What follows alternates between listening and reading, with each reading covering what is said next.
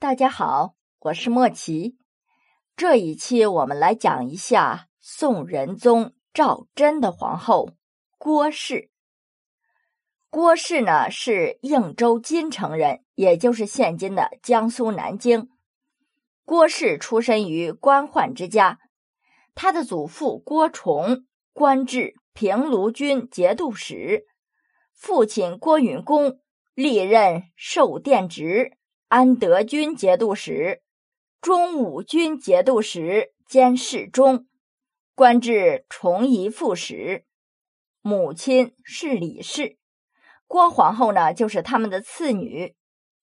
在宋仁宗明道二年，也就是刘娥皇太后刚刚去世的那一年，在冬天的某一天，郭皇后稀里糊涂的就抓伤了宋仁宗赵祯。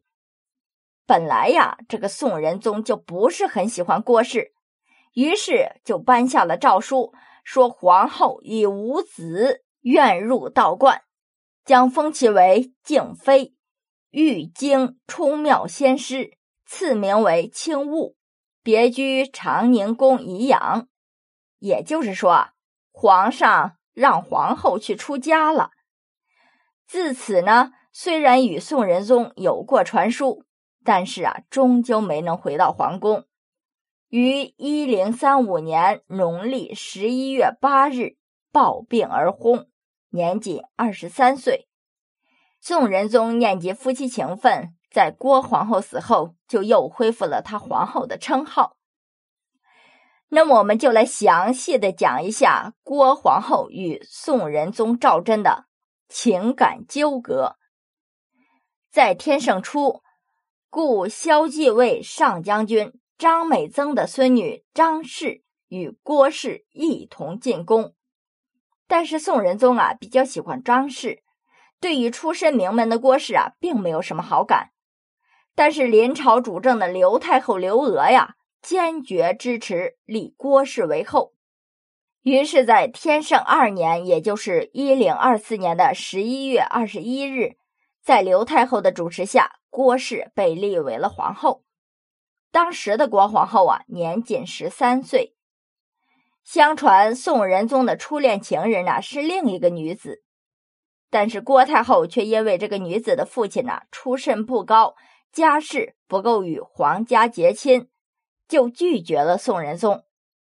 由此可以看出啊，刘太后是很看重门第和出身的。也许啊，正是因为他自己出身卑贱，所以呢，刘太后才特别看重出身。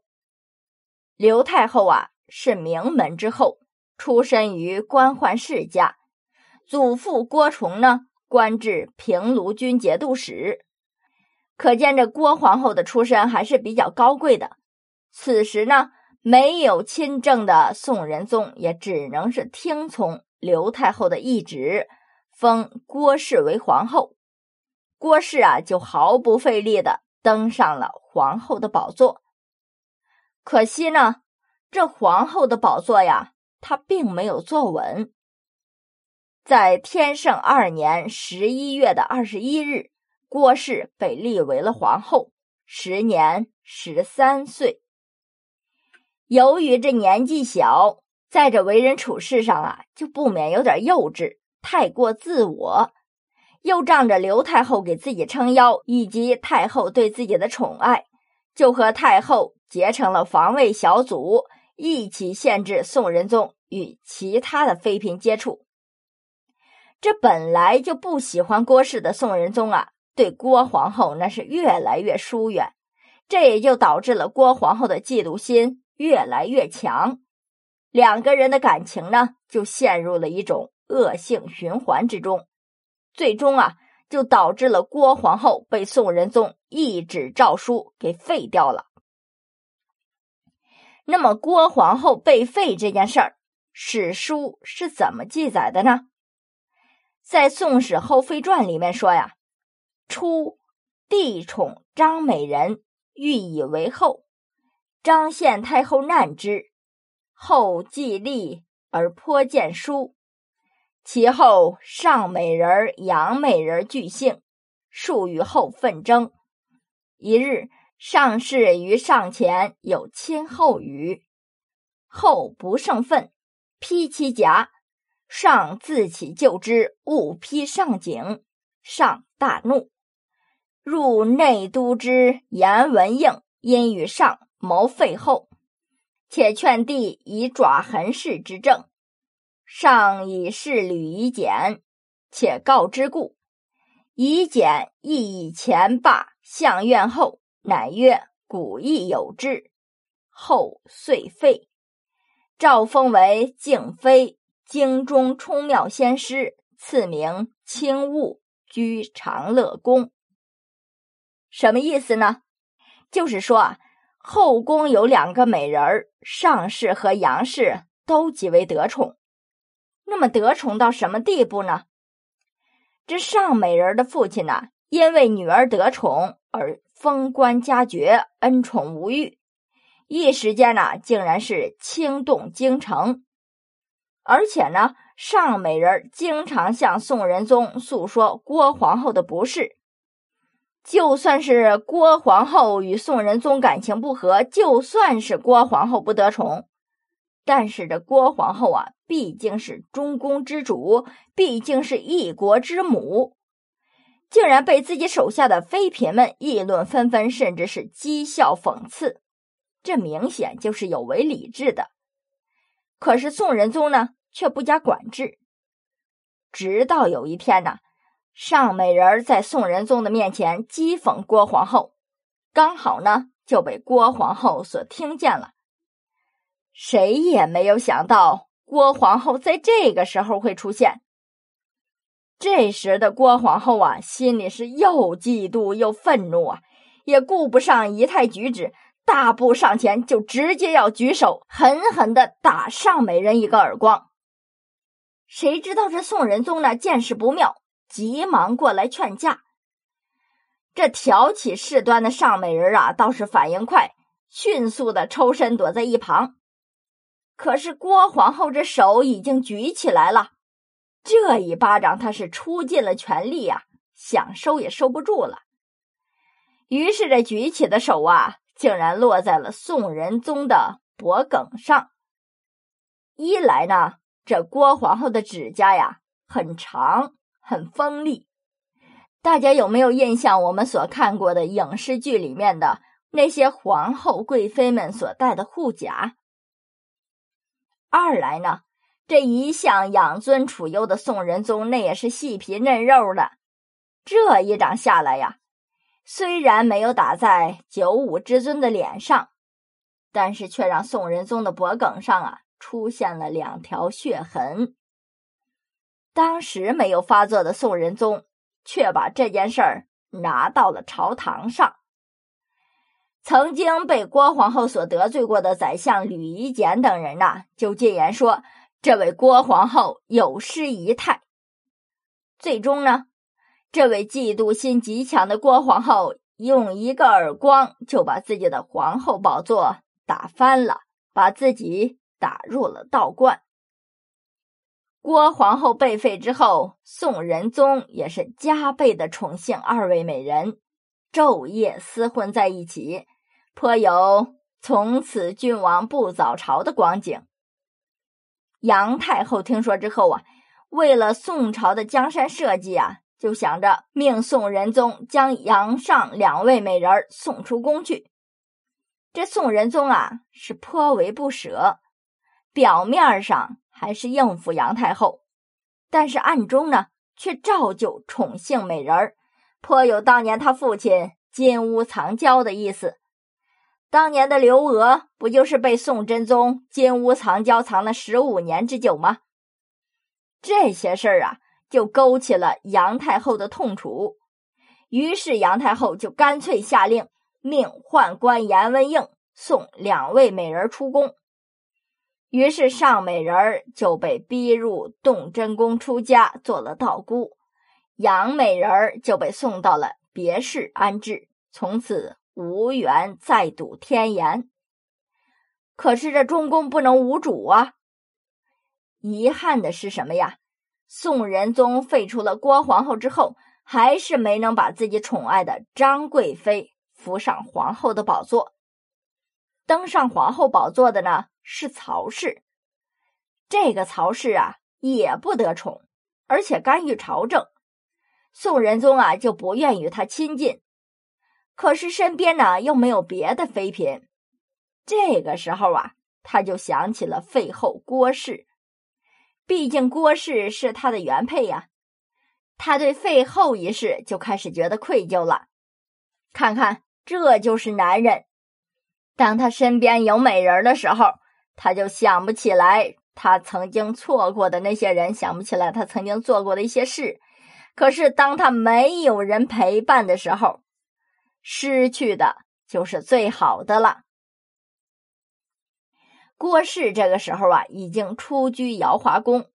宋仁宗就派人到瑶华宫去慰问郭氏，赐号为金庭教主、冲敬元师，又赏赐乐府给郭氏。这乐府啊，就是仿照古乐府诗体的一种诗笺。郭氏久居别宫，很是孤独寂寞呀，这内心呢也是颇为凄苦。突然看到皇帝派遣使者前来问候，那心中自然是悲喜交集。于是就亲自贺答乐府篇章，所写的诗词呢，也是凄婉悲苦，尽诉衷肠，缠绵无比。宋仁宗看到郭氏的贺诗之后啊，对他的思念是更加的深，愈发觉得割舍不下了。这心里面呢。就对废后一事啊更加后悔难当，于是就密召郭氏回宫。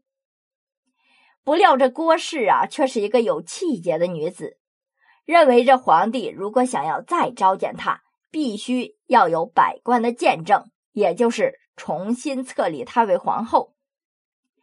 宋仁宗此时已经立了曹氏为后了，如果再立郭氏，那就是二后并立。这就让皇帝左右为难了，于是这件事啊就这么搁置了。谁知道郭皇后在一零三五年的农历十一月八日暴病而薨，年仅二十三岁。从此两个人是天人永隔了。宋仁宗念及夫妻情分，在郭皇后死后又恢复了她皇后的称号。郭氏染病的时候呢，宋仁宗啊就派宦官严文应带着御医前去为郭氏看病。不料几天之后啊，郭氏就暴毙而亡。宫里面和朝廷呢都怀疑是严文应下毒害死了郭氏。宋仁宗对郭氏的死呢也很是悲痛，就下诏啊重新恢复了郭氏的皇后封号。用厚礼殓葬。郭皇后的死呢，成为了一个不解的谜团。按照常理呀，郭皇后这一生虽然争风吃醋，但是并没有滥杀无辜，也没有残害忠良，更是没有干涉朝政。那么，有什么人要置郭皇后于死地呢？有人推测，除了严文应。就有可能是当初极力主张废后的宰相吕夷简。那么吕夷简又为何一定要废后呢？还要置郭皇后于死地呢？原来这宋仁宗在亲政之初啊，为了聚拢皇权，就将大部分刘太后所用的大臣革职，唯独留下了对自己生母葬礼有功的吕夷简。刚好呢，有一天宋仁宗在后宫和郭皇后谈论此事，还特意提到了吕夷简的忠诚可嘉。宋仁宗啊是格外的赞赏吕夷简，但是郭皇后却认为吕夷简其实也是阿谀奉承刘太后之辈，不过呢，他为人机巧，善于应对而已。宋仁宗呢就略略这么一寻思，认为呀。郭皇后说的有道理，于是就将吕夷简也给罢相了。这宦官严文应与吕夷简交好，于是就告诉了吕夷简，是因为郭皇后随口的一句话，就导致他被罢相。吕夷简得知之后，愤怒异常啊，自此就记恨上了郭皇后。在他自己官复宰相之后，就借着耳光的风波，极力主张废后。不料啊，这宋仁宗对郭皇后情缘未了。毕竟当初在讨论废后的时候呢，吕夷简说废后之事古亦有之。光武帝曾经是汉代的明主，但是他的郭皇后因为怨怼而被废。况且今日皇后是打伤了陛下。那话都说到这个份上了，宋仁宗啊，却回答说：“皇后虽然可恨，但是废后一事却有干情义。”可见这宋仁宗将郭皇后接回皇宫啊，郭皇后再次得宠，那也是有可能的。所以思虑及此，吕夷简怕郭皇后报复，只好将郭皇后给毒死了。当然了。这也仅仅是猜测，并无史可考。好了，各位，郭皇后呢，我们就讲到这里。她仅仅只活了二十三岁，可以说呀，她这一生是很短暂的。在这短暂的一生中呢，他和宋仁宗分分合合，情路坎坷。除了他自己不懂得相处之道之外，其中有奸人作梗，那也是原因之一。郭皇后呢，我们就先讲到这里。下一期啊，我们就来讲一下宋仁宗赵祯所不喜爱的第二位皇后曹氏。